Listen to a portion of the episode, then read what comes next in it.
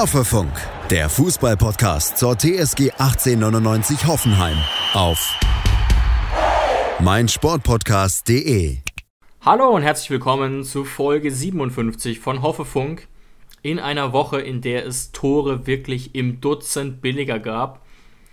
Wir haben in zwei Spielen sieben Tore und drei Gegentore erlebt und ja, ich neige dazu doch vorsichtig optimistisch zu sein, auch wenn wir jetzt auf die kommende Woche blicken, wo es ja wieder gegen Molde geht und dann gegen Union Berlin. Wir haben heute satte vier Spiele zu besprechen. Das ist schon wirklich Wahnsinn, aber heute habe ich auch wirklich Lust darauf. Also ich habe eigentlich immer Lust, aber auch Lust darauf, weil es wirklich man so ein bisschen Rückenwind bekommen hat. So geht es zumindest mir, oder Jonas?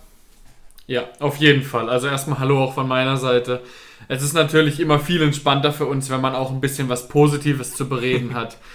weil so langsam kamen wir ja schon in den Punkt, dass wir immer versucht haben, gewisse Dinge aufzuschlüsseln ähm, und für uns selbst irgendwie erklärbar zu machen, aber so langsam waren wir dann mit unserem Latein dann auch so langsam am Ende und deswegen ist es dann schön, dass wir auch so langsam mal wieder eine, eine kleine, kleine Aufwärtskurve sehen. Auch wenn, wenn ich sagen muss, natürlich das erste Spiel, mit dem wir jetzt gleich beginnen wollen, das Molde-Spiel am Donnerstag, äh, so schön hat es ja dann auch wieder nicht begonnen. Ja, gut. Ich würde sagen, das war so das Paradebeispiel äh, einer Achterbahn der Gefühle, könnte man sagen. Ähm, weil ich weiß nicht, wann ich zuletzt mal so ein dominantes Spiel unserer TSG gesehen habe oder generell so ein dominantes Fußballspiel. Das war wirklich äh, äh, der absolute Wahnsinn und das eben über 70, äh, über 60 Minuten eigentlich und dann eben so ein Ergebnis, wenn man die Statistiken anguckt, kann man eigentlich nur die Hände vom Kopf zusammenschlagen. Ja, also ganz ehrlich, ähm, ich sag's so, wie es ist und wie es wahrscheinlich jeder denkt. Ich halte es nahezu für ausgeschlossen, weil wir ja eben drei Tor Auswärtstore haben. Wir haben drei Auswärtstore unentschieden gespielt gegen Molde. Ähm, und durch diese Auswärtstorregel und dadurch, dass Molde eben jetzt nicht der Gigant vor dem Herrn ist, halte ich es dann doch ziemlich für ausgeschlossen, dass wir ausscheiden werden. Gerade auch mit dem Rückenwind Bremen. Aber was dann natürlich passiert ist und was in der zweiten Halbzeit vor allem passiert ist, unabhängig davon, ähm, ob man dann am Ende weiterkommt oder nicht oder ob man trotzdem drei Auswärtstore geschossen hat, genauso wie Olli Baumann es nach dem Spiel äh, gesagt hat, das geht einfach nicht. Das geht nicht. Und dafür muss man Lösungen finden. Oder beziehungsweise Erklärungen finden. Ja, es wirkte irgendwie ein bisschen. Also, ich will unserer Mannschaft keine mangelnde Einstellung eigentlich vorwerfen. Da habe ich auch äh, statistische Belege für. Aber in dem Spiel hatte ich das Gefühl, durch diesen klaren Spielverlauf, durch die klare Führung, konnte man dann am Ende einfach nicht mehr dieses Level zurück hochschalten.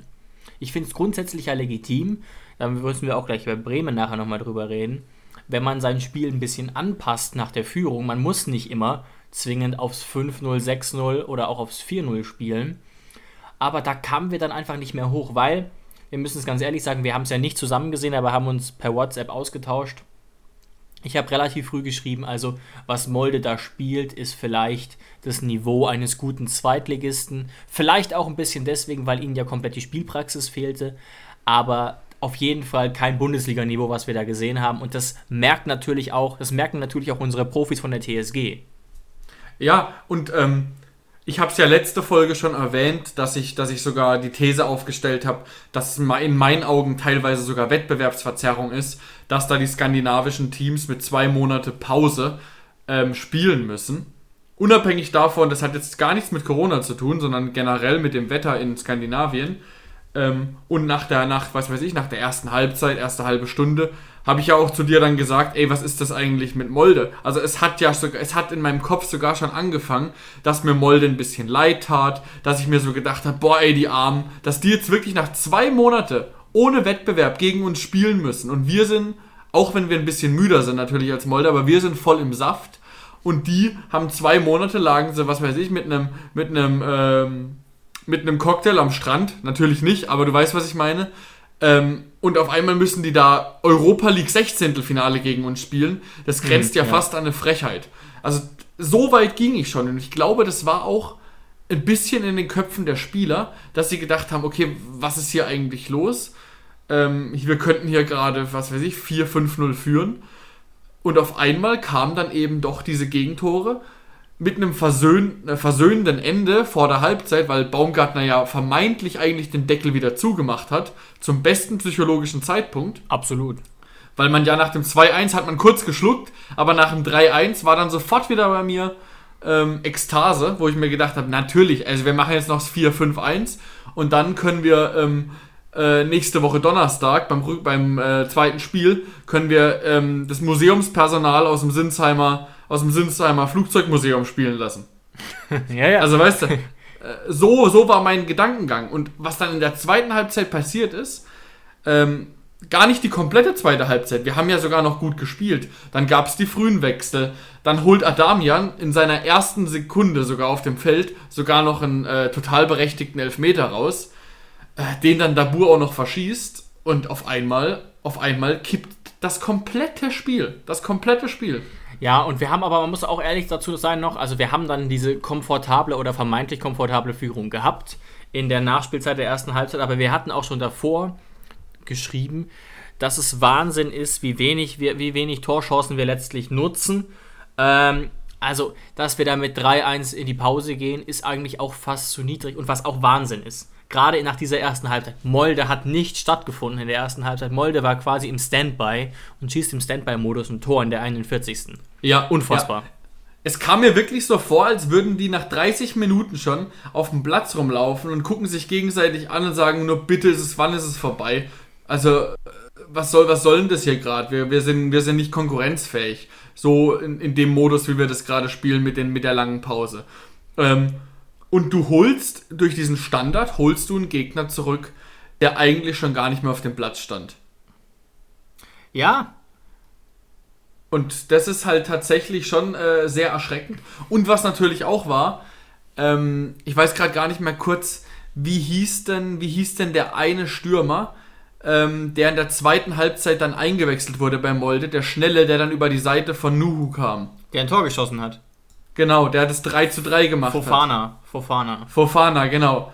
Äh, also der hat ja auf links da, da, da gemacht, was er wollte. Also ich bin mir jetzt nicht sicher, dazu kenne ich den Spieler zu schlecht, ob der sehr gerne über links kommt, also ob das seine bevorzugte Seite ist, oder ob er da Kasim Adams Nuhu als Schwachstelle vielleicht ausgemacht hat, weil der hat ihn ja tatsächlich des Öfteren überlaufen.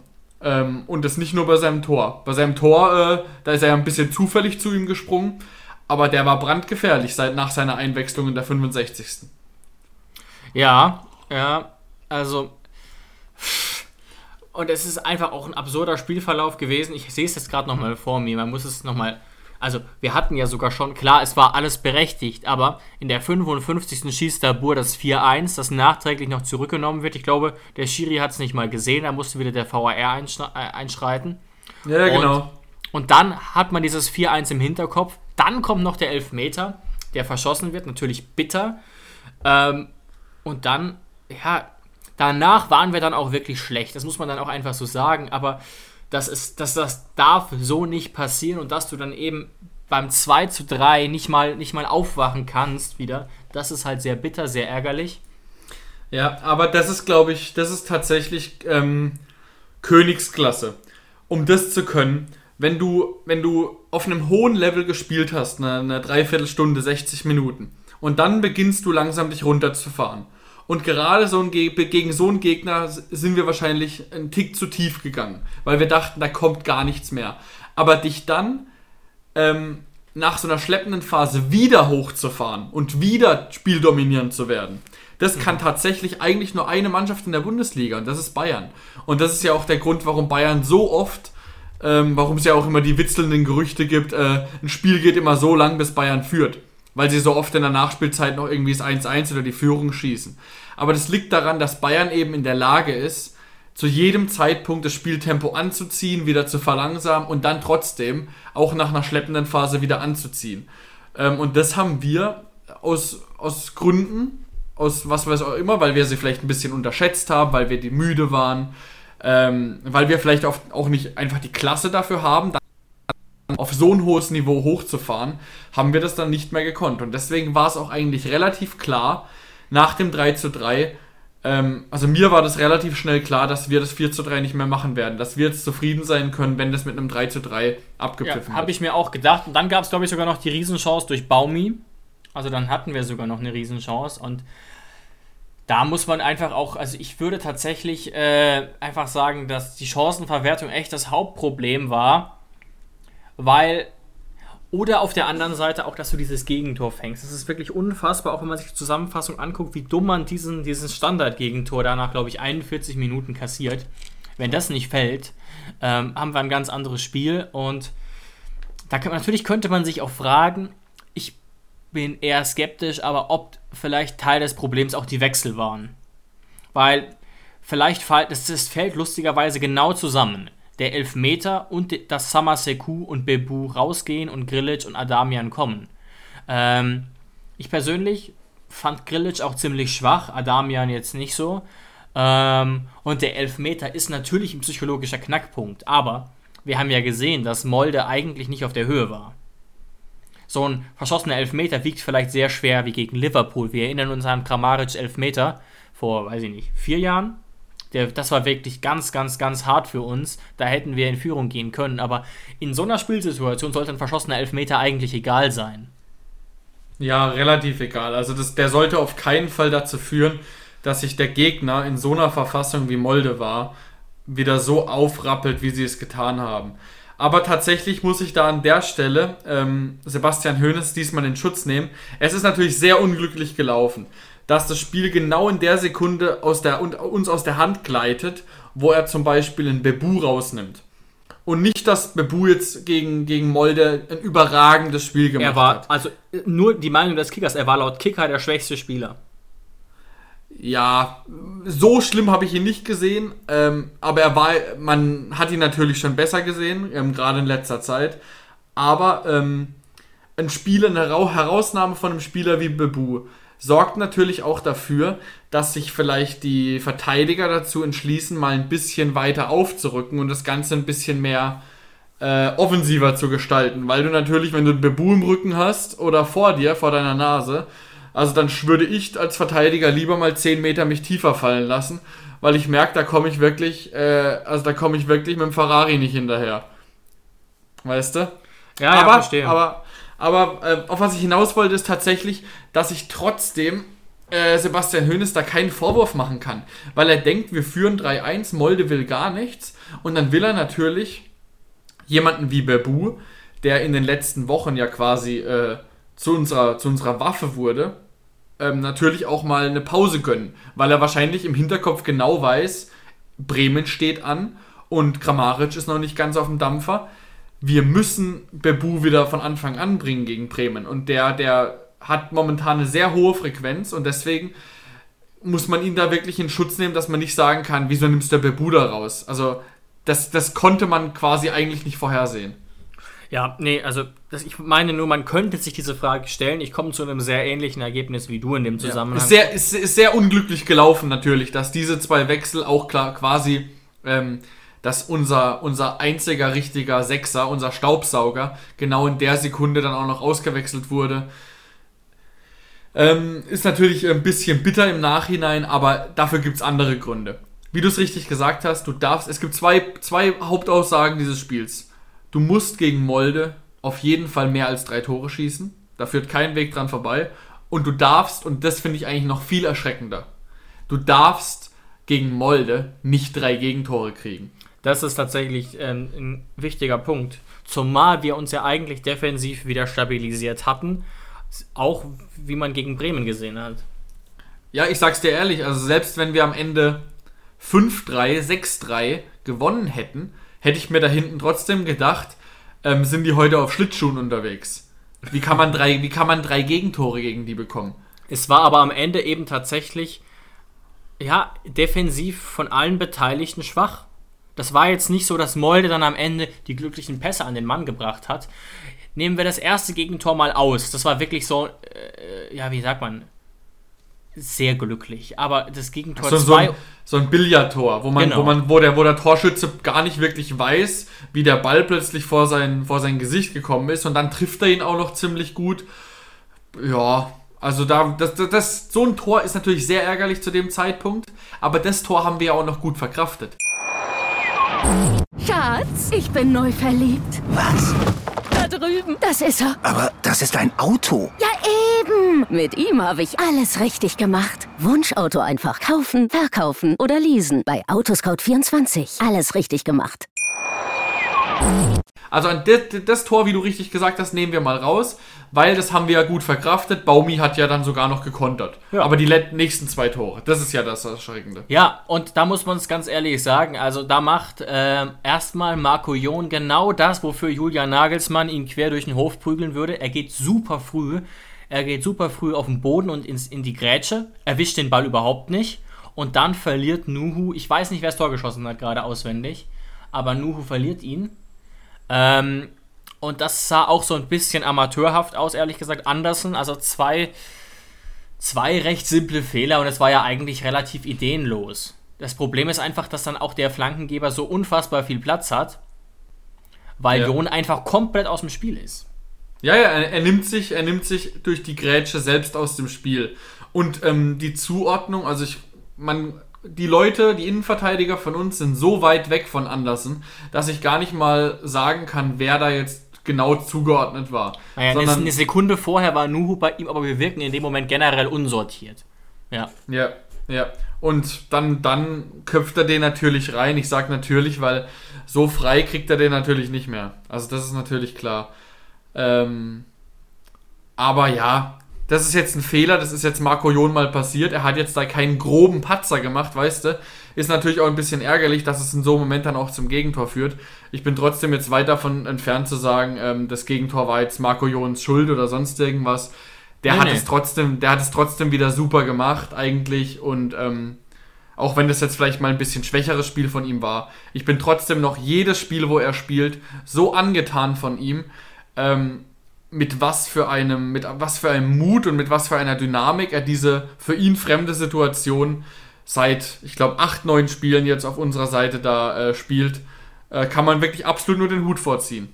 Ja, absolut. Und ich, ich finde auch Wahnsinn, er ist in den letzten acht Wochen wirklich einer unserer eigentlich immer bei den besten vier Spielern oder so dabei im Spiel, die so ein bisschen auch rausstechen, was auch nicht selbstverständlich ist auf der Position. Und eben weil er es so gut macht und weil er da so erwachsen wirkt und mutig, muss ich aber auch mal ehrlich kurz sagen, ohne es länger zu analysieren, hat er auch übrigens selbst gesagt, das Spiel war schlecht von ihm, aber nicht nur von ihm. Ja. Gegen Molde. Ja, kann man ja auch mal so festhalten. Dafür ist natürlich auch wichtig bei so einem 18-jährigen Kerl, dass der sich dann von so einem Spiel mal nicht dann runterziehen lässt. Und hat er übrigens nicht, ne? Genau, also kleiner, kleiner Ausblick schon mal auf das Spiel gegen Bremen, wo wir gleich noch drüber reden, aber das war ja schon, wie ihr alle wisst. Ähm, und da hat er natürlich gezeigt, dass ihn das äh, Thema Molde jetzt nicht übermäßig belastet hat. Da war er wieder, wie man ihn kennt und liebt, da war er wieder einer der Besten, ja. Ja, aber jetzt will ich mal kurz noch das Fass aufmachen. Also, ähm, so wie Marco Jon sich momentan gerade entwickelt und so wie er das gerade spielt, und wir wissen alle, ähm, Sessegnon gehört uns nicht und wird uns nie gehören. Würdest du Jon, wenn Sessegnon wieder komplett fit ist, einfach wieder rausnehmen? Boah, schwierige Frage, habe ich mir natürlich auch schon gestellt. Ich weiß es nicht. Also, es mag, Meine, irgend, es ja. mag irgendwie keinen rechten Sinn ergeben, weil Jon bleibt noch eine Weile bei uns, hat verlängert bis 2024. Ähm, und Ryan Sessegnon ist zu 99% weg im Sommer. Deswegen schwierig. Aber man muss auch mal ganz ehrlich festhalten, klar macht es Sion gut, aber es ist jetzt auch nicht so wahrscheinlich, dass ähm, Hoeneß nicht in den nächsten Tagen oder Wochen auffällt, wenn Senior wieder fit ist. Alter, der Ryan ist schon den entscheidenden Ticken besser. Weiß ich nicht. Ich bin ja im Training nicht dabei, wir können es auch nicht sein. Ähm, aber wir wissen ja alle, was Sessegnon eigentlich für ein gehypter Spieler ist, wie viel Geld für den bezahlt wurde und was er auch teilweise für gute Auftritte bei uns gemacht hat.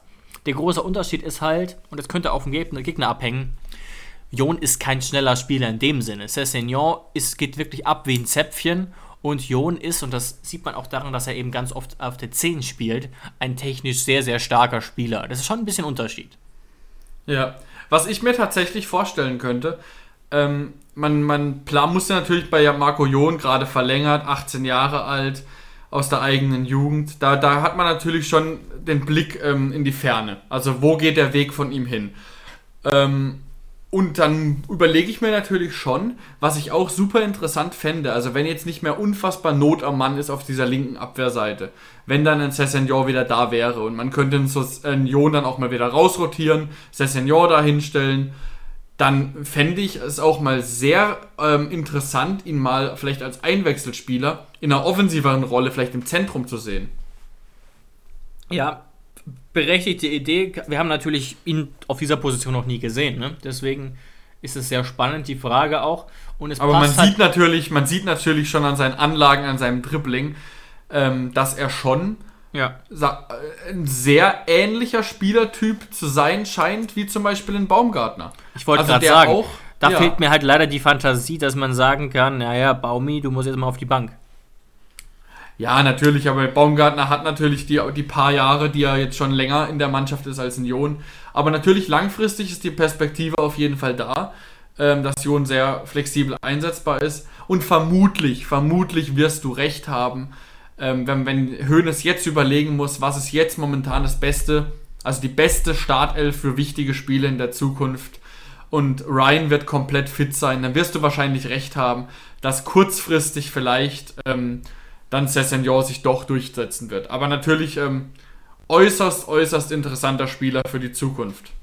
Ja, also da, da braucht man gar nicht diskutieren, absolut. Ähm, ja, ich weiß jetzt gar nicht so genau, was wir noch zum Molde-Spiel sagen wollen. Was man natürlich nochmal festhalten muss, aber das muss man natürlich auch dadurch relativieren, dass man gesehen hat, wie schwach Molde war. Wir hatten auch wieder personell eben leider wenig Optionen, was wir jetzt ganz vergessen haben. Oder was heißt vergessen? dass Stefan Posch wenige Stunden vom Spiel Corona-bedingt ausgefallen ist. Zum Glück scheint er aktuell keine Symptome zu haben und es scheint sich keiner angesteckt zu haben, aber da habe ich mir schon um 16 Uhr gedacht, ach du Scheiße. Ja, es ist schon, es ist schon wirklich Wahnsinn, was da gerade momentan bei uns vor allem ähm, in der Defensive ausfällt. Also bei dem Spiel gegen Molde ist ja dann auch Gacinovic nach 26 Minuten ausgewechselt ja, worden. Genau. Ähm, auch verletzungsbedingt. Also ist es schon. Und dann gegen, gegen Bremen haben dann tatsächlich wieder, also mit den Langzeitverletzten natürlich, insgesamt irgendwie wieder 13 Spieler gefehlt. Also blöd gesagt, mit 13 Spielern könntest du parallel noch auf ein anderes Spiel fahren und sogar noch zweimal auswechseln. Also ja. es ist schon, es ist es schon wirklich Teams krass, der, dass. Es gibt ja. Teams in der Kreisliga B, die kommen zu 13.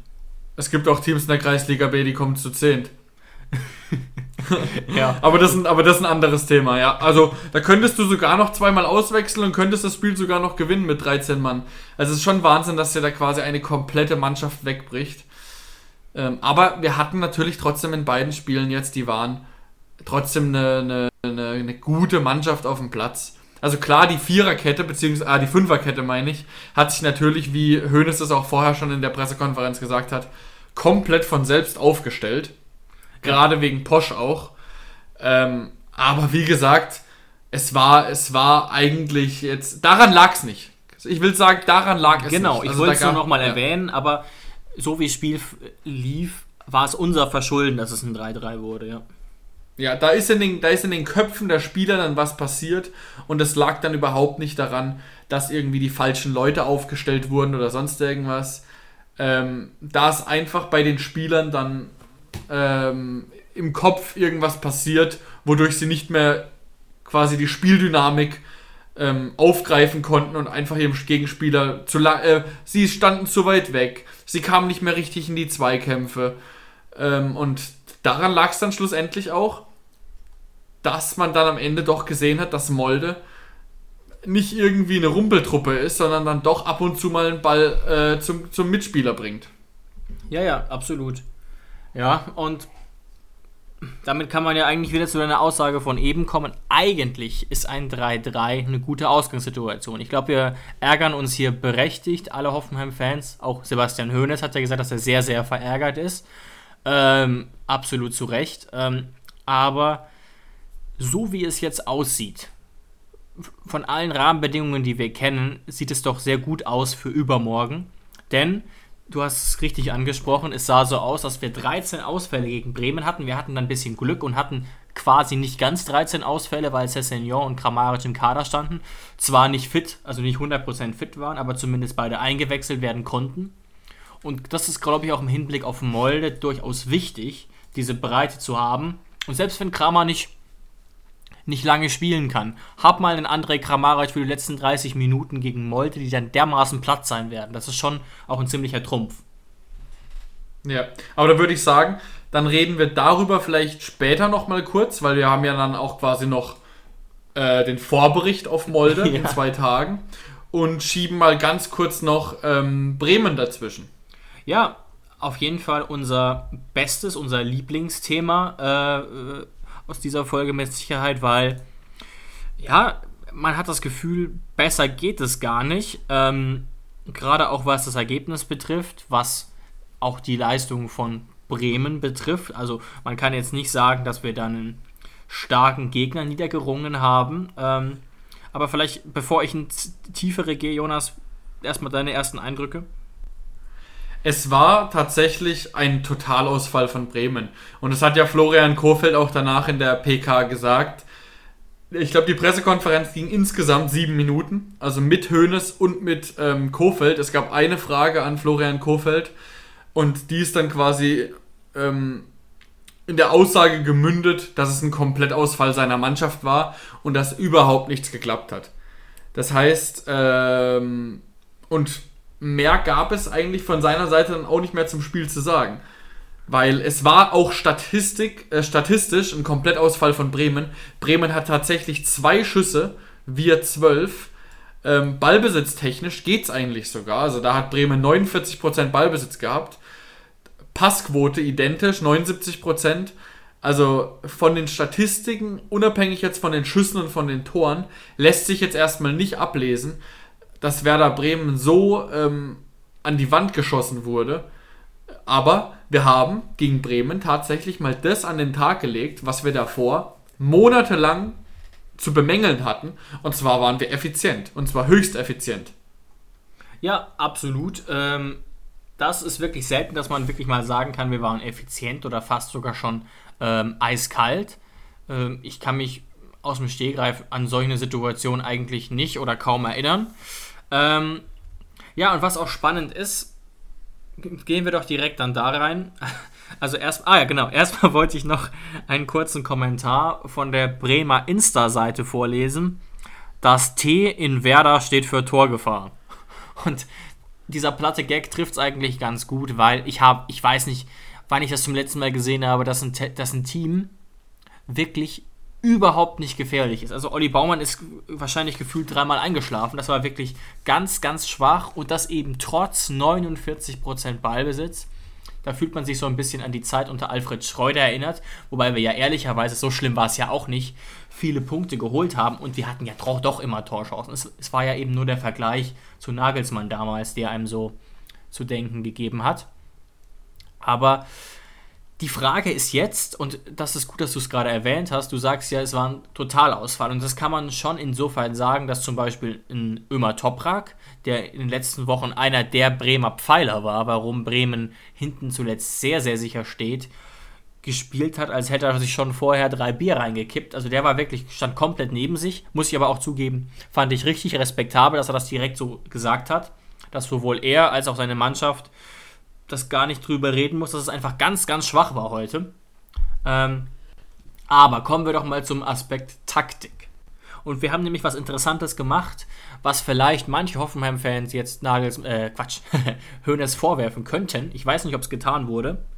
Wir haben bewusst nicht den Hoffenheim-Style gespielt, sozusagen, sage ich mal ganz absichtlich, eben im Hinblick auf Bremen. Und das fand ich sogar richtig. Wir haben nämlich, wir hatten zwar 51% Ballbesitz, das lag aber auch am Ende. Also wir hatten, glaube ich, gerade in der ersten Halbzeit auf jeden Fall weniger Ballbesitz. Jetzt nicht 40%, aber 45%, was schon überraschend ist gegen ein Team wie Bremen, das bekanntlich sehr wenig Tore schießt. Ähm, und wir haben noch eine zweite Sache gemacht. Wir haben relativ oft den Ball hoch und lang hinten rausgeschlagen, gefühlt ein bisschen wie eine unterklassige Mannschaft.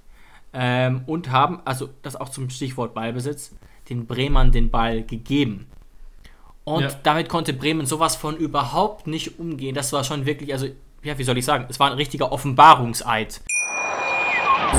Schatz, ich bin neu verliebt. Was? Da drüben. Das ist er. Aber das ist ein Auto. Ja, eben. Mit ihm habe ich alles richtig gemacht. Wunschauto einfach kaufen, verkaufen oder leasen. Bei Autoscout24. Alles richtig gemacht. Bremen hatte den Ball, Bremen hat hinten rumgespielt und dann hatten wir wieder den Ball. Also auch ohne Tempo, Ja. ohne alles. Ja, ist aber auch tatsächlich, wenn man sich so überlegt, jetzt so ein bisschen im Nachhinein, ist auch eins der leichtesten Rätsel eigentlich überhaupt. Was macht man mit einer Mannschaft, die im Jahr 2021 die zweitbeste Defensive der Liga ist, Aber, kaum Tore schießt. Genau, was machst du mit dieser Mannschaft? Antwort, du gibst ihm den Ball, äh, der Mannschaft den Ball. Weil die nämlich offenbar nichts damit anzufangen wissen. Und wenn sie dann ein bisschen aufgerückt sind und wenn sie dann doch mal einen Ball verlieren, dann hast du eben Ilas Bebu und dann geht die Post ab. Und genauso ist es ja auch beim 1 zu 0 passiert. Worüber man jetzt vielleicht noch kurz reden könnte, weil das wirklich eine, eine vielleicht sogar die spielentscheidende Szene war, weil irgendwann hinten raus gab es ja nicht mehr so viel Spielentscheidendes. Ähm, dann war, hat man ja das Gefühl gehabt, Bremen war relativ schnell dann auch bedient. Spätestens nach dem 3 zu 0 gab es keinen großen Aufschwung mehr, aber Ja. worüber man natürlich reden muss, zwei Minuten oder zweieinhalb Minuten vor dem Tor von Ilas gab es natürlich eine Szene, wo ähm, Felix Agu, der linke Außenverteidiger von Werder Bremen, ähm, ein bisschen ungestüm von Adams Nuhu gelegt wurde. Das wurde ja dann quasi, ich glaube, Silent Check nennt man das, wurde ja scheinbar dann äh, auch sich angeguckt und wurde dazu, also es war dann keine klare Fehlentscheidung, kann man ja später noch das, dazu was sagen, wie wir das sehen. Ähm, aber im Worst-Case-Szenario hätte es so weit gehen können, dass das Tor, obwohl es kein Abseits war von Bebu, zurückgenommen wird Ja, richtig, ja. und quasi zweieinhalb Minuten des Spiels, blöd gesagt, annulliert werden und wir finden uns auf einmal im eigenen Strafraum mit einem Elfmeter für Werder Bremen wieder. Aber das sind halt diese, diese Besonderheiten des VARs. Soweit hätte es gehen können. Aber sag mal deine Meinung, wie siehst du die Situation Adams Nuhu gegen Agu? Ja, also ich habe es mir ein paar Mal angeguckt, auch die, die kommentierte Version nochmal. Ähm, und man muss sagen, Nuhu agiert hier schon so wie schon öfter, nicht besonders geschickt. Aber ich glaube, die Hoffenheim-Fans hätten sich schon berechtigt aufgeregt, wenn das ein Elfmeter ist. Aber gleichzeitig, wenn er gepfiffen wird, kann ihn der VAR wahrscheinlich nicht zurücknehmen. Also, das, Ja. ist, das, das ist eine Grauzonenentscheidung und ein sehr harter Schiri kann er durchaus mal auf den Punkt zeigen, muss ich ganz ehrlich sagen. Und das ist eben dieses, dieses Traurige an dieser Situation eigentlich, dass trotz Videobeweis hast du irgendwie, hast du, sind dir trotzdem irgendwie als VAR auch so ein bisschen die Hände gebunden, was auch ein Riesenfehler dieses Systems ist. Wenn der Schiedsrichter es nicht richtig sieht und quasi ähm, aus, der, aus der Dynamik, aus der Schnelle des Spiels heraus auf Elfmeter entscheidet und er guckt sich danach die Szene nochmal an, dann bleibt ihm tatsächlich eigentlich nichts anderes übrig, als bei seiner Entscheidung zu bleiben, weil der Arm von äh, Adams Nuhu eben leicht draußen ist. War natürlich auch ein bisschen ungestüm von Adams Nuhu. Solche Szenen haben wir in der Vergangenheit schon öfter von ihm gesehen. Deswegen ist es ja auch nicht so der sicherste Innenverteidiger von uns, weil er dafür eben bekannt ist. Aber ich bleibe dabei, es ist kein Elfmeter. Es ist auf keinen Fall ein Elfmeter. Sowas sollte in unserer Zeit nicht für einen Elfmeter ausreichen. Ähm, aber leider Gottes, wenn er ihn pfeift, dann bleibt er höchstwahrscheinlich. Auch wenn es meiner Meinung nach keiner ist. Ja, ja.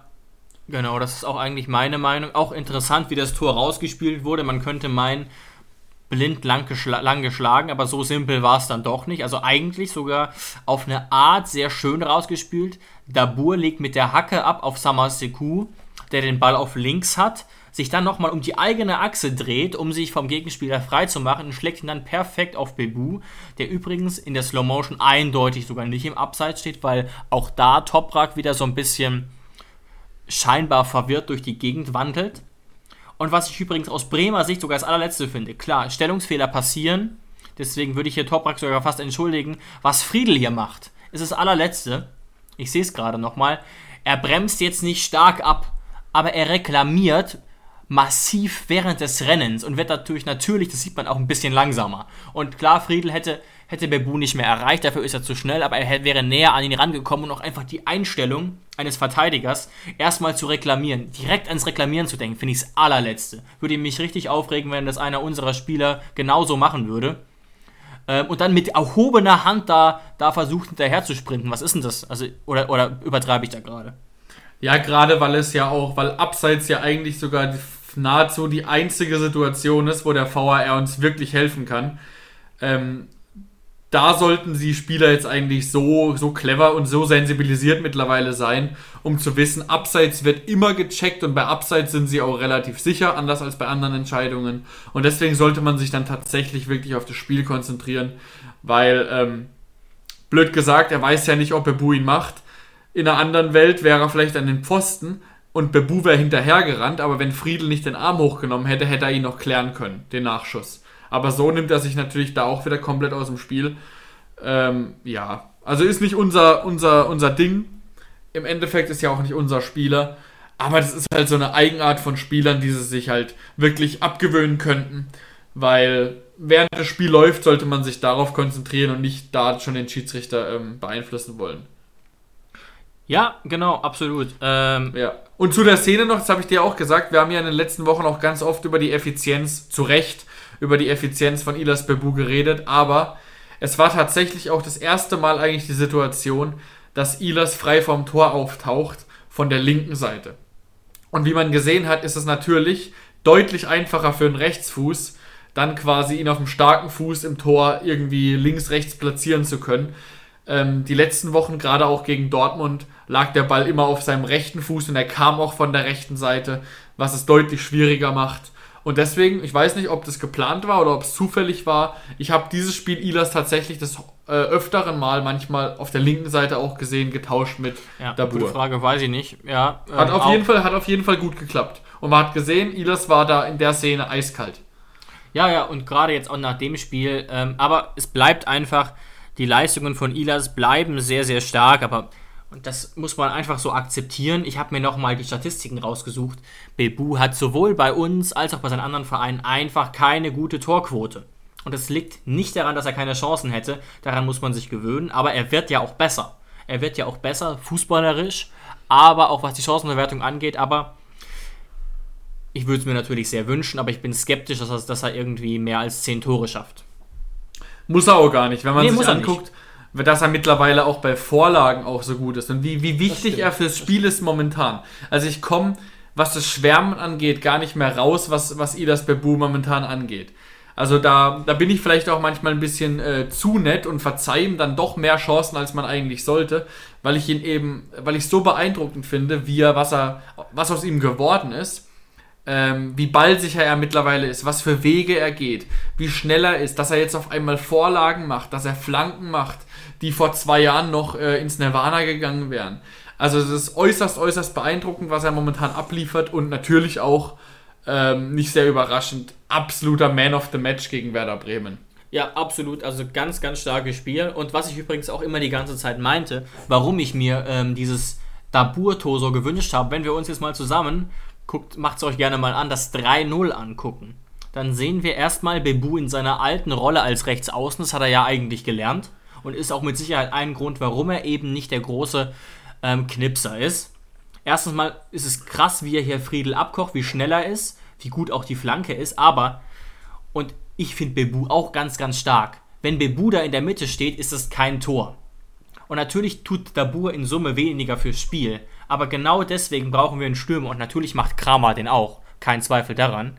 Aber Kramer steht da oft nicht. Und deswegen war es mir so wichtig, dass endlich wieder einer unserer beiden Mittelstürmer, und wir haben ja eigentlich nur Dabur und Belfodil, wieder in Form kommt. Weil wir jemanden brauchen, der wird angespielt. Und auch dieser First Touch, ne? Du hast ja die schöne Redensart First Touch wie ein Bagger. Das hat Dabur offensichtlich nicht. Ähm, und das ist das ist genau das, was ein Stürmer braucht. Und natürlich ist das Tor aber trotzdem, äh, äh, geht auch ma äh, trotzdem massiv auch auf die Kappe von Bebu, der das ganz stark macht. Ja, aber war natürlich auch wieder, äh, war exzellent gemacht von unserer Mannschaft. Rudi schickt ihn da, dann kocht äh, Bebu da auf der Seite Friedel ab und dann in der Mitte. Aber es war natürlich auch in der Mitte extrem schwach von, von der Verteidigung. Gerade Ja, immer Top, Top, Toprak. Toprak war wieder so ein bisschen neben sich, ja, ja. Ja, der war ja gefühlt auf einem anderen Kontinent unterwegs. Das war ja auch der Grund, warum äh, Dabur ihn überhaupt, warum er seine Klasse überhaupt zeigen konnte und den so annimmt. Also, wenn du mir erzählst, dass ein Stürmer äh, mit zwei Verteidiger außenrum 5, 6 Meter vorm Tor den Ball noch so stoppen kann und sich ein Eck raussuchen kann, also dann läuft irgendwas schief an dem Tag.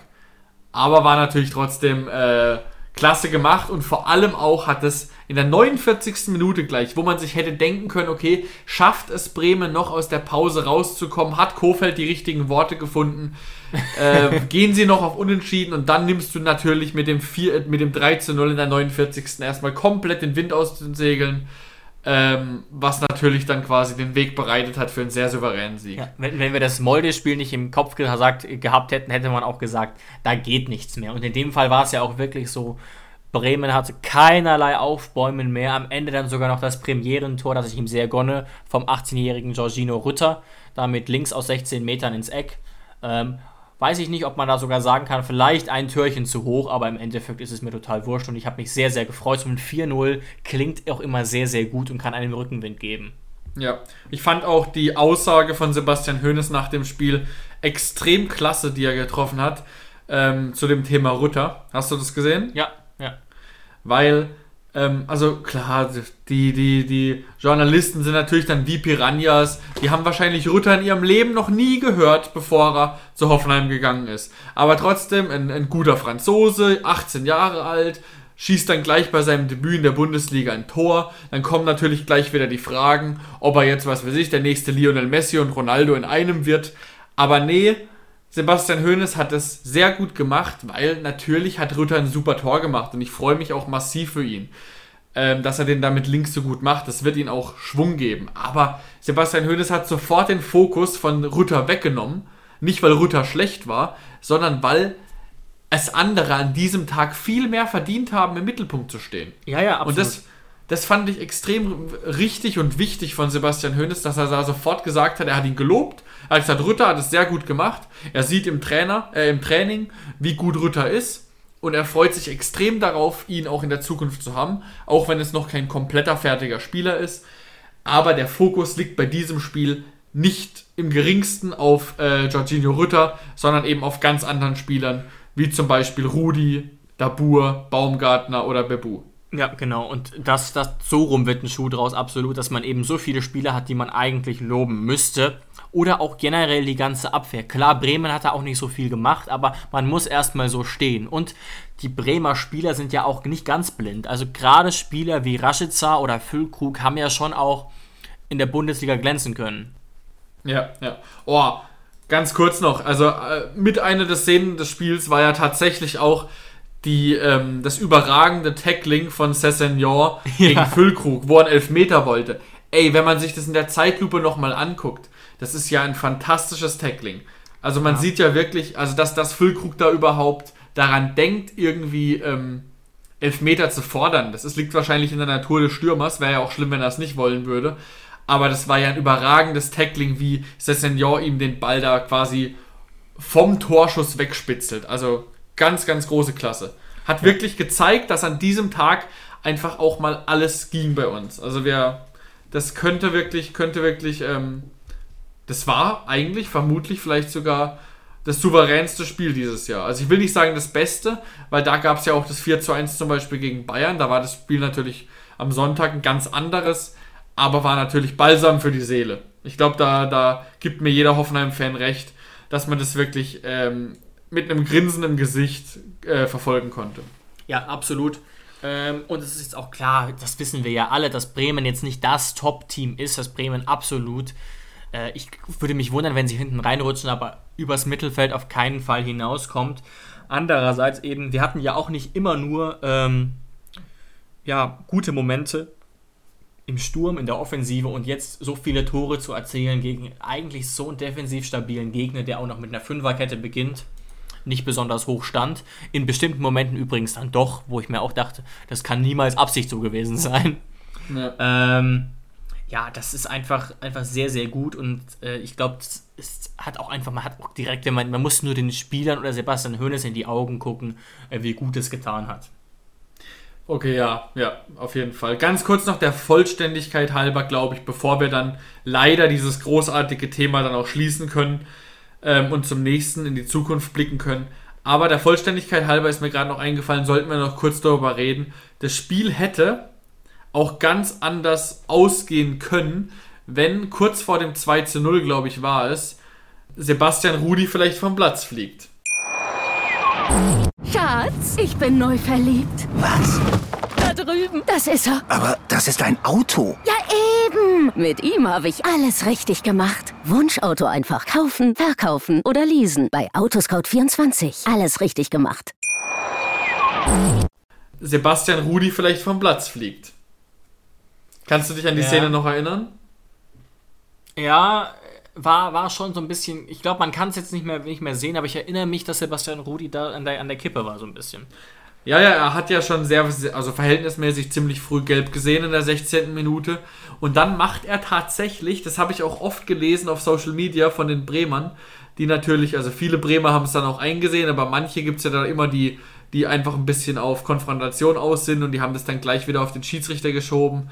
Äh, Fehlentscheidung des Schiedsrichters wegen dem Elfmeter. Elfmeter, nein, auf keinen Fall. Aber jetzt die gelb-rote Karte für Sebastian Rudi, da kann man tatsächlich drüber diskutieren. Also da lasse ich, da ich auch wirklich ähm, mit mir streiten, weil es ist tatsächlich laut Definition schon ein taktisches Foul von Sebastian Rudi. Er stellt sich da nämlich in den Weg des Bremers ähm, und macht, zieht quasi das taktische Foul und da gab es auch schon sehr, sehr, sehr, sehr oft Gelb-Rot dafür und da haben wir wirklich massiv Glück gehabt in der Szene. Ja, ich fürchte, das kann man schon so sagen. Ähm, gleichzeitig gibt es natürlich auch immer so eine gewisse Hemmung des Schiedsrichters, dann doch äh, die gelb-rote Karte zu geben, auch wenn man das nicht denkt. Ähm, aber das ist tatsächlich psychologisch, glaube ich, ganz naheliegend. Aber ja, ist wahrscheinlich wirklich ein 50-50-Ding in dem Moment. Ähm, was auch übrigens interessant war, weiß nicht, ob du das gehört hast. Also im Prinzip war der Grund dafür, warum er draufgeblieben ist, dass Sebastian Hoeneß meinte, Rudi ist so wichtig fürs Spiel und kriegt es schon irgendwie hin, keine Gelb-Rot zu kriegen. Ja, das war tatsächlich sehr interessant, dass er das noch erwähnt hat. Das war ja auch mal eine gute Frage von einem Journalisten tatsächlich. Ähm, und das haben wir uns ja auch schon, haben wir ja schon ganz, ganz oft in Folgen gesagt, ähm, dass es doch sehr krass ist. Anfang des Jahres hätte man es nicht gedacht, aber schon wirklich seit Monaten eigentlich, seit er wieder da ist. Sebastian Rudi, unverzichtbarer Teil unseres Mittelfelds, wirklich Gehirn unseres, unseres Spiels eigentlich.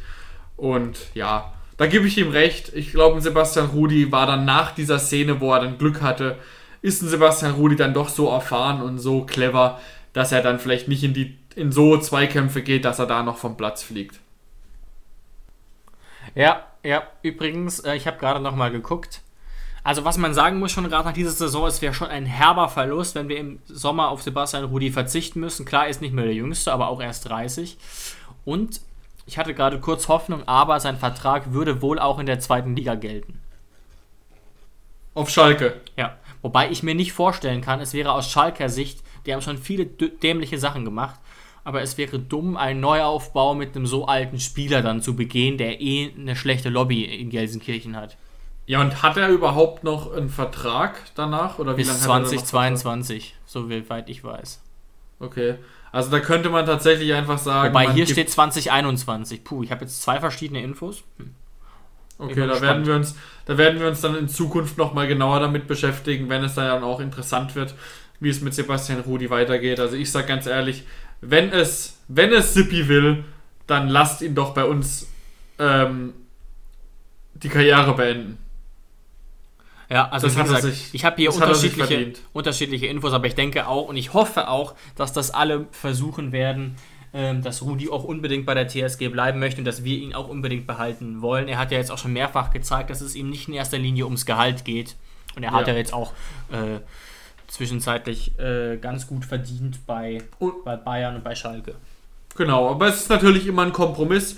Sebastian Rudi hat jetzt dieses Jahr vor allem wieder gezeigt, er war jetzt länger weg, aber hat dann gerade dieses Jahr auch wieder gezeigt, nachdem er von der Rückkehr nochmal zurückgekommen ist, dass die TSG sein Herzensverein ist, ähm, dass er für uns auf Ja. Geld verzichtet und deswegen, nachdem er dieses Jahr seine Leistung, seine Wichtigkeit wieder so gestärkt hat, kann man tatsächlich doch einen Kompromiss finden und kann ihm dann auch, was Geld angeht, auch wenn in dieser Beziehung TSG Rudi Geld nicht die maßgebliche Rolle spielt, aber da wird man ihm bestimmt auch entgegengehen können, weil er hat es ja dieses Jahr wieder gezeigt, wie unverzichtbar ist, er ist und wirklich einmal geschnipst und er war wieder der Alte bei uns.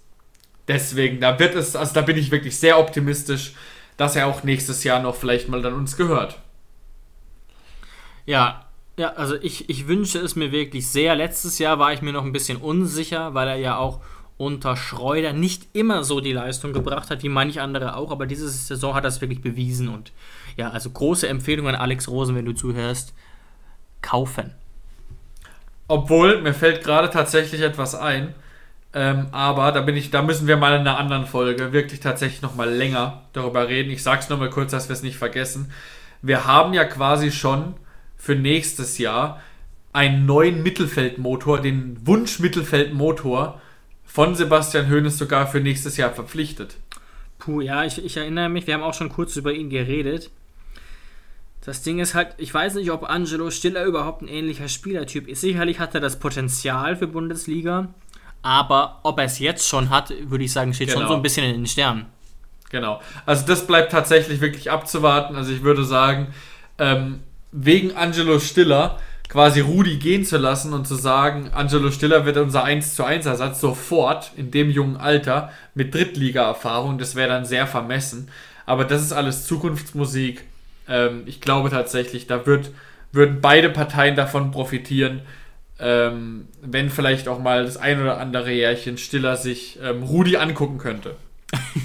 ja, und es gibt ja auch ein paar mehr Plätze im Mittelfeld, auch wenn Samaseku natürlich auch aktuell auf einem sehr, sehr guten Weg ist. Aber ich würde sagen, das vertagen wir auf jeden Fall, denn ja. wir haben es zwar schon immer so ein bisschen angesprochen, aber nochmal kurz konkret aufs Spiel übermorgen zu blicken. Ähm, die Situation hat sich ein bisschen verbessert. Also jetzt haben wir, wie auch schon gegen Molde, wieder Kevin Vogt zur Verfügung. Auch Grammarisch und Cessignon sind wieder da. Wohl keine Option für die Startelf, aber sie sind da. Das ist schon mal enorm wichtig. Wir haben eine richtige Bank. Weil ich habe es ja am Sonntag vermutet, dass wir da noch vielleicht sogar ein paar A-Jugendliche oder zweite Mannschaftsspieler haben könnten. War dann nicht so. Und ja, also darauf kann man es dann auf keinen Fall schieben. Ähm, ich weiß jetzt gar nicht, mit, mit welcher Haltung man in dieses Spiel gehen kann, außer eben mit der Haltung, wir wollen unbedingt weiterkommen. Wir müssen gewinnen, ganz einfach. Also daheim gegen Molde musst du, musst du das Spiel gewinnen. Und wenn man jetzt wirklich versucht, den Kopf auszuschalten, das Hinspiel gab es nie. Und das wäre gut, wenn das gelingen würde, ja. Wenn das gehen würde, aber ähm, natürlich ist es jetzt so, dass Molde natürlich Blut geleckt hat, dass Molde jetzt das Momentum auf seiner Seite hat, weil sie natürlich gesehen haben, es geht. Aber wenn man jetzt mal das Hinspiel versucht auszuschalten, wir sagen, wir spielen daheim gegen Molde und wir dürfen, also unentschieden geben, machen wir, schließen wir jetzt, klammern wir jetzt mal kurz aus, weil dafür haben wir zu viele Auswärtstore. Wir dürfen gegen Molde einfach nur nicht verlieren und wir sind weiter. Und das ist tatsächlich, auch wenn natürlich der Spielverlauf des Hinspiels mehr als bitter ist ähm, und auch kaum zu entschuldigen, aber es ist natürlich schon keine schlechte Ausgangssituation, gerade weil wir gesehen haben, dass wir eigentlich schon die deutlich, deutlich, deutlich bessere Mannschaft sind. Klar. Und vielleicht, und vielleicht passiert natürlich auch was in den Köpfen unserer Spieler, die sagen, okay, sowas wie gegen Molde in der zweiten Halbzeit in Villarreal, das passiert uns nicht nochmal. Und dann könnte es tatsächlich vielleicht auch eine sehr eindeutige Geschichte werden. Ja, das wäre jetzt die Hoffnung. Ich glaube, wir können uns eigentlich eher keine Sorgen darum machen, dass wir jetzt auf einen Unentschieden spielen. Also nein, ich bin mir zumindest nein, sicher, das dass das, das nicht, Falsche. Das wäre das Falsche, absolut. Und dazu haben wir auch nicht die, die richtige taktische Grundorientierung, sage ich mal. Die einzige Sorge, die ein bisschen bestehen könnte, ist eben, dass wir so ein bisschen in Angst verfallen. Ähm, aber es, es wäre, stell dir mal einfach die Situation vor, wir gehen irgendwie in Führung, was passieren muss, was passieren sollte, dann ist für Molde der Weg schon direkt sehr, sehr lang. Ja, klar. Wenn wir ein Tor schießen, und das müssen wir eigentlich, dann muss Molde zwei schießen. Und wie wollen sie, wie wollen sie denn quasi doppelt so viele Tore erzielen wie wir? Ne? Also klar, wir haben das schon drei kassiert, aber es ist was anderes, drei Tore bei einem 3-3 zu kassieren. Ähm, nachdem du schon wirklich auch Leistung gebracht hast und dann einbrichst, das ist psychologisch schon was anderes. Und wir haben ja auch nicht verloren. Also ich glaube, es wäre schon unverzeihlich, gegen eine Mannschaft aus Molde zu verlieren. Ja, und ich, ich habe tatsächlich wirklich ein gutes Gefühl dabei, dass wir eher aus dem 3 zu 3, auch wenn es natürlich ähm, erst in der ersten Sekunde schwerfällt, aber ich habe das Gefühl, gerade auch mit dem Push, den uns Bremen jetzt noch gibt, dass es eher in den meisten Spielern eine Trotzreaktion das hoffe ähm, ich auch, ja. hervorbringt gegen Molde, dass sie sagen, ey, wir haben 60 Minuten gegen Molde gezeigt, dass ihr gerade momentan wegen eurer Situation nicht mal am Ansatz ähm, uns ebenbürtig seid und ja.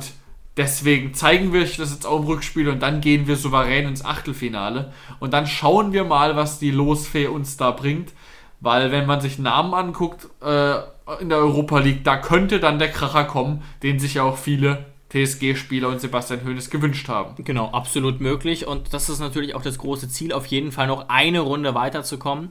Und genau das, was du ansprichst, das, das haben auch manche Spieler erkennen lassen. Also Dabur hat das eigentlich genauso formuliert, der ja als in Anführungszeichen tragischer Held dieses Spiels gilt. Wobei ich das irgendwie ein bisschen albern finde. Wir haben es ja schon gesagt.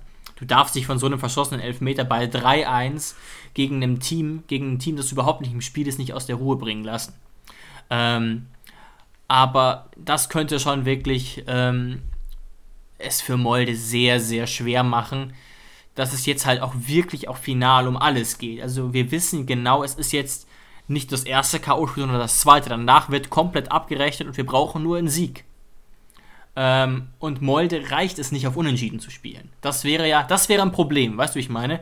Wenn das Hinspiel 1-1 ja. ausgegangen wäre oder 0-0, äh, nee, 0-0, das wäre das Problem, weil dann könnte Molde den Beton des Todes anrühren und dagegen hatten wir ja in der Vergangenheit schon auch mal Probleme. Aber das kann nicht passieren. Es müsste schon sehr, sehr viel schief laufen, dass wir dann nicht weiterkommen, muss ich ganz ehrlich sagen. Also da müsste wirklich, da müsste, da müsste tatsächlich, wie unser Freund Florian Kohfeldt gesagt hat, ein Totalausfall nur diesmal unserer Mannschaft äh, passieren. Und zwar über 90 Minuten, dass das eigentlich möglich ist, dass wir gegen Molde da rausfliegen. Ja, oder ganz, ganz, es gibt ja auch manchmal Situationen, ich will jetzt keine konkrete Situation beschreien, aber dass irgendwie mal ganz, ganz ärgerlich ein Ball ins Tor rutscht. Du 20 Minuten gut drin warst und dann völlig aus dem Tritt gerätst oder so. Wobei ja, selbst das dürfte gegen Molde nicht dazu führen, dass du verlierst. Ja. Aber genau das ist ja auch eben der Grund, warum es, und das werden wir auch auf gar keinen Fall, absolutes Falsche wäre, abwarten zu spielen. Weil man ja sagt, ey, 0-0, äh, ihr müsst, reicht uns doch. Das wäre absolutes Falsche, weil das gerade wir höchstens haben, richtig, wenn es wirklich Teams total auf Augenhöhe wäre. Dann könnte das ja, ein ja. Mittel sein.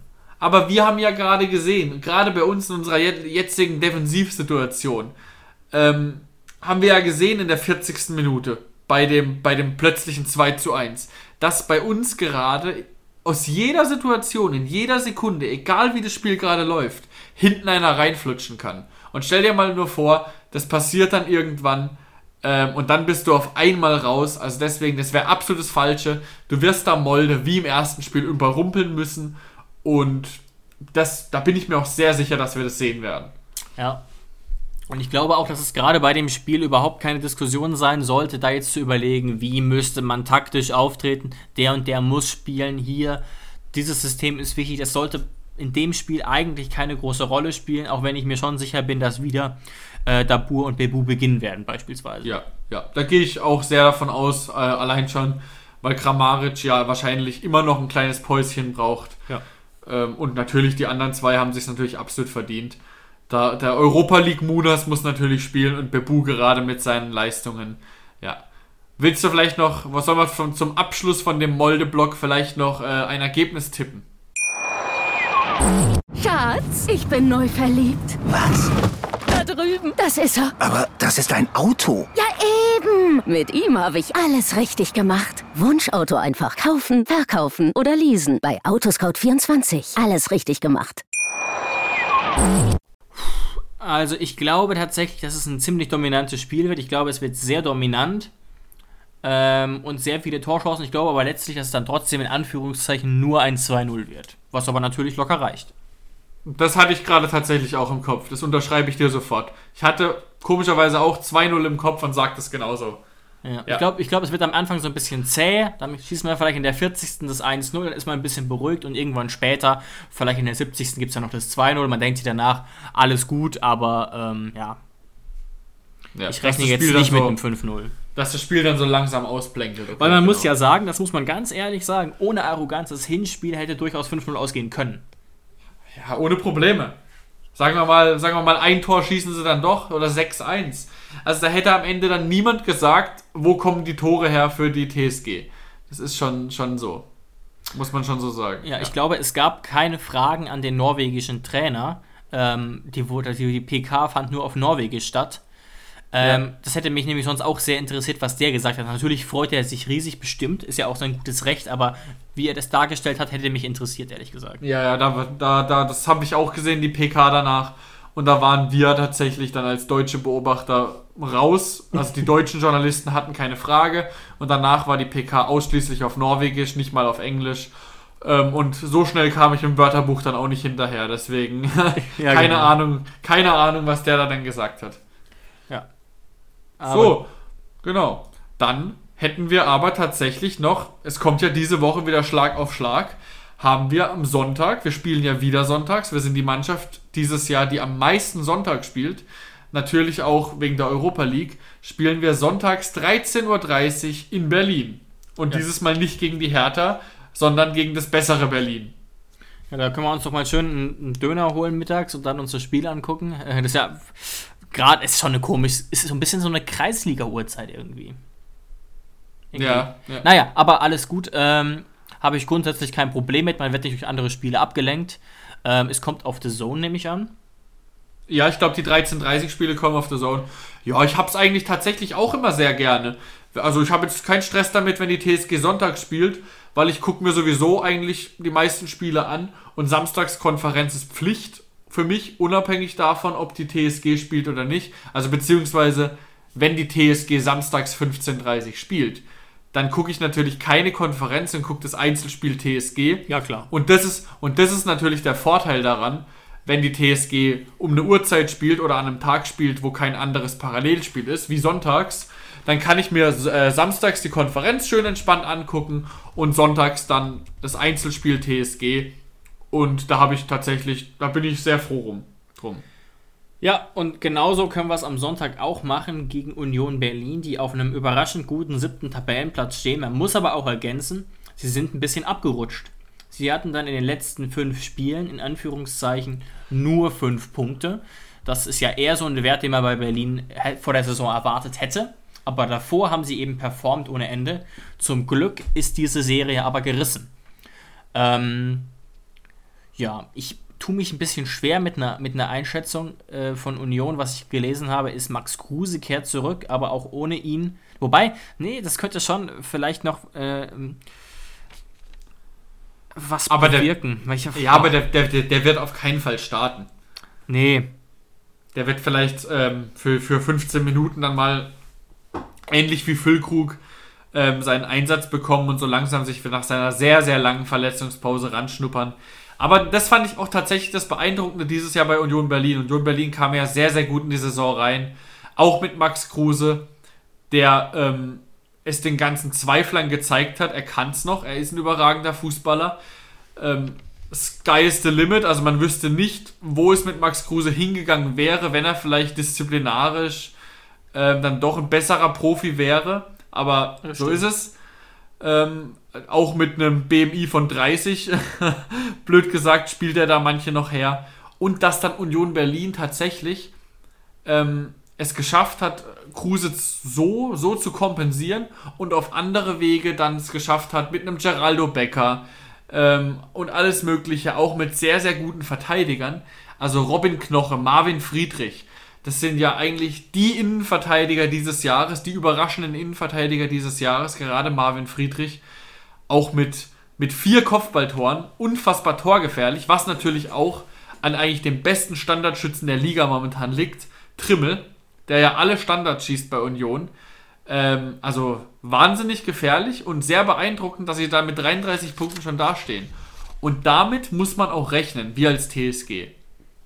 Äh, das Spiel von Union Berlin ist schon so, dass sie es am Anfang vielleicht ein bisschen versuchen, gerade mit schnellen Leuten vorne drin. Aber wenn Union Berlin merkt, okay, da geht jetzt nicht so schnell was, wir kriegen nicht so schnell die Führung, dann, dann machen sie es auch oftmals so, dass sie hinten einfach bombenfest stehen und auf Standards vorne hoffen. Und es hat auch, auch schon des Öfteren geklappt. Jetzt gegen Freiburg am Wochenende haben sie, haben sie wieder 1 zu 0 auswärts gewonnen. Ähm, also die, die, die gewinnen dann auch mal gerne dreckig. Die stehen hinten sehr, sehr gut. Ja, das kann dann schon auch irgendwie ein frustrierendes Spiel werden. Und tatsächlich habe ich genau das auch äh, äh, rausgesucht und recherchiert. Dass genau das die große Gefahr ist, glaube ich, auch kein großes Geheimnis mehr, aber die große Gefahr von Union Berlin ist eben diese Stärke bei Standards. Sie sind das stärkste äh, Team nach ruhendem Ball in der ganzen Bundesliga. Ähm, ich hatte hier sogar die Werte, das ist nämlich wirklich, wirklich interessant, wie viele Tore sie tatsächlich machen nach Standards. Also wirklich ein unglaublicher Wert. Ja, insgesamt haben sie ja jetzt 35 Tore. Das heißt, die haben ein Tor weniger als wir, ähm, aber halt 25 Gegentore und wir haben wenig überraschend 39 Gegentore. Ja, und also ist ja auch gar nicht so entscheidend, aber sie haben auf jeden Fall die beste Quote nach Standards, die meisten Tore nach Standards und wir sind da aktuell auf Platz 16. Willst du mal raten, wer auf Platz 18 ist? Tore nach Standards. Mhm. Ja, prozentual oder einfach nur Tore nach Standards? Prozentual. Achso, wie viele, wie viele, wie viele Tore in Prozent nach Standards äh, sind? Ich hab's Boah. gefunden, ja. Okay, krass schwer. Äh, ja, Bayern. Ah nee, es wurde aktualisiert nochmal. Bayern war lange letzter. Jetzt ja. ist Bielefeld letzter mit 25%, was okay ist. Ja. Wir haben uns ein bisschen nach oben gekämpft, 32. Ähm, ja, ja da habe ich einfach mal ein bisschen kurz logisch gedacht bei Bayern, ähm, weil die ja natürlich so viele Tore haben und so viel nach Standards schießen sie jetzt auch wieder nicht. Die meisten sind aus dem Spiel heraus dass da die Quote wahrscheinlich am geringsten sein wird. Ja, guter Punkt. Auf jeden Fall, das hat man mittlerweile auf dem Schirm durch Trimmel. Da müssen wir wirklich aufpassen. Würde mich jetzt auch wundern, wenn wir da nicht ein bisschen Sonderschichten einschieben würden. Ansonsten weiß ich nicht, habe ich das Gefühl, das wird ein sehr unangenehmes Spiel. Ähm, wie genau es da taktisch zurande geht, weiß ich nicht. Also ob, ob Union Berlin auch so ein Team ist wie Bremen, das so ungern den Ball hat. Ich glaube nicht ganz so extrem. Aber es ist natürlich auch kein Team, das typischerweise das Spiel selbst macht. Nee, nee, die stehen dann schon lieber mal eher kompakt da hinten. Ja. Ähm, aber, nee, aber nicht klar, so schlimm wie klar. Bremen. Bremen hatte ja wirklich äh, in ja. den letzten Wochen, ich habe mir ja auch ein bisschen mich davor schon eingearbeitet gegen Freiburg und so wirklich auch äh, äh, heftige Spiele, wo man sich gegen Teams teilweise hinten reingestellt hat, wo man sich fast für schämen muss. Ja, ganz so schlimm ist es bei Union äh, auf keinen Fall. Ähm, aber klar, die größte Waffe wird sein, wir werden bei Standards ähm, einen persönlichen Bodyguard für Marvin Friedrich ähm, bestimmen müssen. Ja, ja. Das Vielleicht ist klar. doppeln, ohne Witz. Keines weiß ja, ich, bin mir, ich bin mir momentan tatsächlich sehr, sehr unsicher, wer das denn sein soll. Also, ich bin mir jetzt nicht sicher, vielleicht Richards tatsächlich. Weil Richards, also das sei auch noch mal ganz kurz erwähnt, Richards gegen Bremen wirklich mit einem fantastischen Spiel. Da habe ich dir auch ja. noch eine Sprachnachricht aufgenommen, ähm, wo ich gesagt habe, wahnsinnig krass, wie, was für ein fertiger Spieler er dann doch schon ist. Also, er war ja auch nur, er kam, man wusste jetzt nicht so genau, die meisten Spiele in der dritten Liga, klar, er hat gute Anlagen, aber wie er das jetzt in den letzten Spielen umsetzt, man kann tatsächlich sagen, ja, er ist die sofortige Hilfe, die man, aus sich, die man sich aus einer Laie verspricht. Ja, also da auf jeden Fall krass, großes Kompliment. Ja. Großes Kompliment. Ja, wir brauchten das ja auch. Jetzt gerade dadurch, dass Vogt ein Spiel ausgefallen ist wegen der Gelbsperre, dadurch, dass äh, Posch jetzt leider positiv auf Corona getestet wurde, war das wirklich nötig und er hat das wirklich sehr, sehr respektabel gemacht bisher. Genau. Genau. Aber ja, ich gebe dir auch bei dem zweiten Punkt recht das wird ein ekliges Spiel. Und ich glaube auch nicht, dass es ein Torfestival wird. Also wir können nicht davon ausgehen. Ich finde tatsächlich sogar ein 2 zu 1 hört sich irgendwie bei diesem Spiel Union Berlin gegen Hoffenheim hört sich in meinen Ohren schon ziemlich hoch an. Also ich könnte mir vorstellen, dass es irgendwie ein dreckiges 1-0 für irgendjemand wird oder wahrscheinlich sogar ein 1-1, 0-0. Äh, es wird kein Torfestival. Das kann ich mir sehr, sehr schwer vorstellen. Ja, ich fürchte auch. Ich hoffe einfach, und das ist ja einfach auch Fakt, unsere Offensive kam jetzt in den letzten Spielen ins Rollen. Ich habe es gesagt, ich glaube in den letzten drei Spielen, warte, äh, neun Tore. Absolut gute Bilanz. Sowas kriegt Union in der Regel absolut nicht hin in diesem, in diesem Umfang. Und wir haben auch natürlich in der Offensive nominell die wesentlich besseren Leute. Ne? Also wenn man das hört, Bebu, Klar. Dabur, Baumi, dann kannst du noch einen Kramer einwechseln. Und klar ist Union jetzt auch nicht von schlechten Eltern, aber Union hat gerade in der Offensive, in der Breite keinen Kader auf Euroleague-Niveau. Ja, obwohl wir natürlich auch noch nicht sicher wissen, also dazu nehmen wir jetzt zu früh in der Woche auf. Ist ja Dienstag und wir spielen ja erst am Sonntag. Kann natürlich gut sein, dass Kramer sogar für Sonntag wieder eine Alternative für die Startelf ist. Wäre möglich, aber er wird auf jeden Fall, wenn nichts Unvorhergesehenes passiert, zur Verfügung stehen und das ist schon mal Genau. alleine sehr wichtig, ja.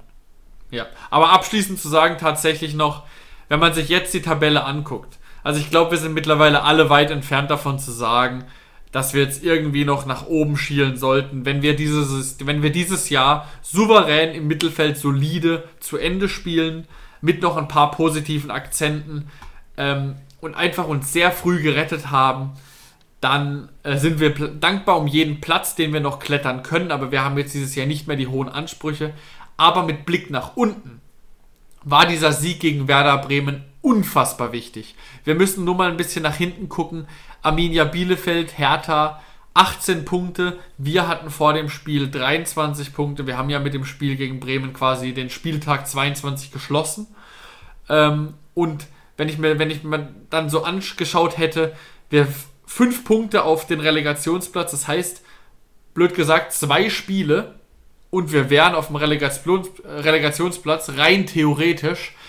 Das wäre natürlich nicht ganz so geil gewesen. Und deswegen mit 26 Punkten sieht die Lage jetzt doch wirklich sehr, sehr entspannt aus. Da kann man wirklich Ja. sagen, wir sind, wir sind ganz klar dem Mittelfeld zuzuordnen und müssen erstmal nicht nach hinten gucken. Ja, in der Regel steigst du auch nicht ab. Mit 26 Punkten nach 22 Spielen ist der HSV nicht sogar mal mit 27 Punkten in der Liga geblieben nach 34 Spielen. Ja, Ähm, die dann sind in die Relegation gekommen. Ja. gegen Fürth. Also klar, da, da, damit will ich mich jetzt nicht vergleichen mit dieser Mannschaft von damals, aber ich will damit sagen, wir sind schon auf einem guten Kurs auf jeden Fall Richtung Mittelfeld. Alles andere muss man sehen. Darüber sich jetzt Gedanken zu machen, wäre komplett verfrüht. Aber Ja. es zeigt sich auch, und das ist auch sehr beruhigend für uns, dass Bielefeld, dass Hertha nicht punktet. Mainz hat langsam angefangen zu punkten, aber die können sich da auch nicht mehr massiv rausarbeiten hinten und wir punkten ja auch, ne? So ist es ja nicht. Ja. Aber Bielefeld hat ja sogar noch ein Nachholspiel gegen Bremen. Wenn Bielefeld es gewinnt, hat Bielefeld 21 Punkte. Also, es ist schon relativ spannend da hinten. Und mit diesen positiven Erkenntnissen können wir die Folge dann eigentlich auch noch schließen, nach, ja, wieder deutlich über einer Stunde. Also der Blick kann eher nach oben gehen, insbesondere wenn wir jetzt noch Molde gewinnen, denke ich, ähm, kann unser Hoffenheimer Herz wieder weitaus höher schlagen als noch im Januar beispielsweise. Und dann hören wir uns wieder in der nächsten Woche. Vielen Dank euch fürs Einschalten und macht's gut. Ciao. Schatz, ich bin neu verliebt. Was?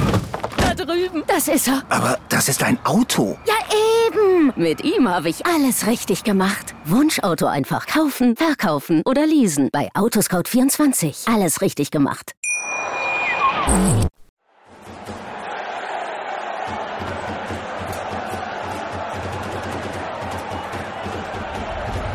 Hoffefunk, der Fußballpodcast zur TSG 1899 Hoffenheim auf meinsportpodcast.de.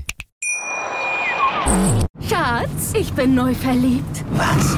Da drüben. Das ist er. Aber das ist ein Auto. Ja, eben. Mit ihm habe ich alles richtig gemacht. Wunschauto einfach kaufen, verkaufen oder leasen. Bei Autoscout24. Alles richtig gemacht.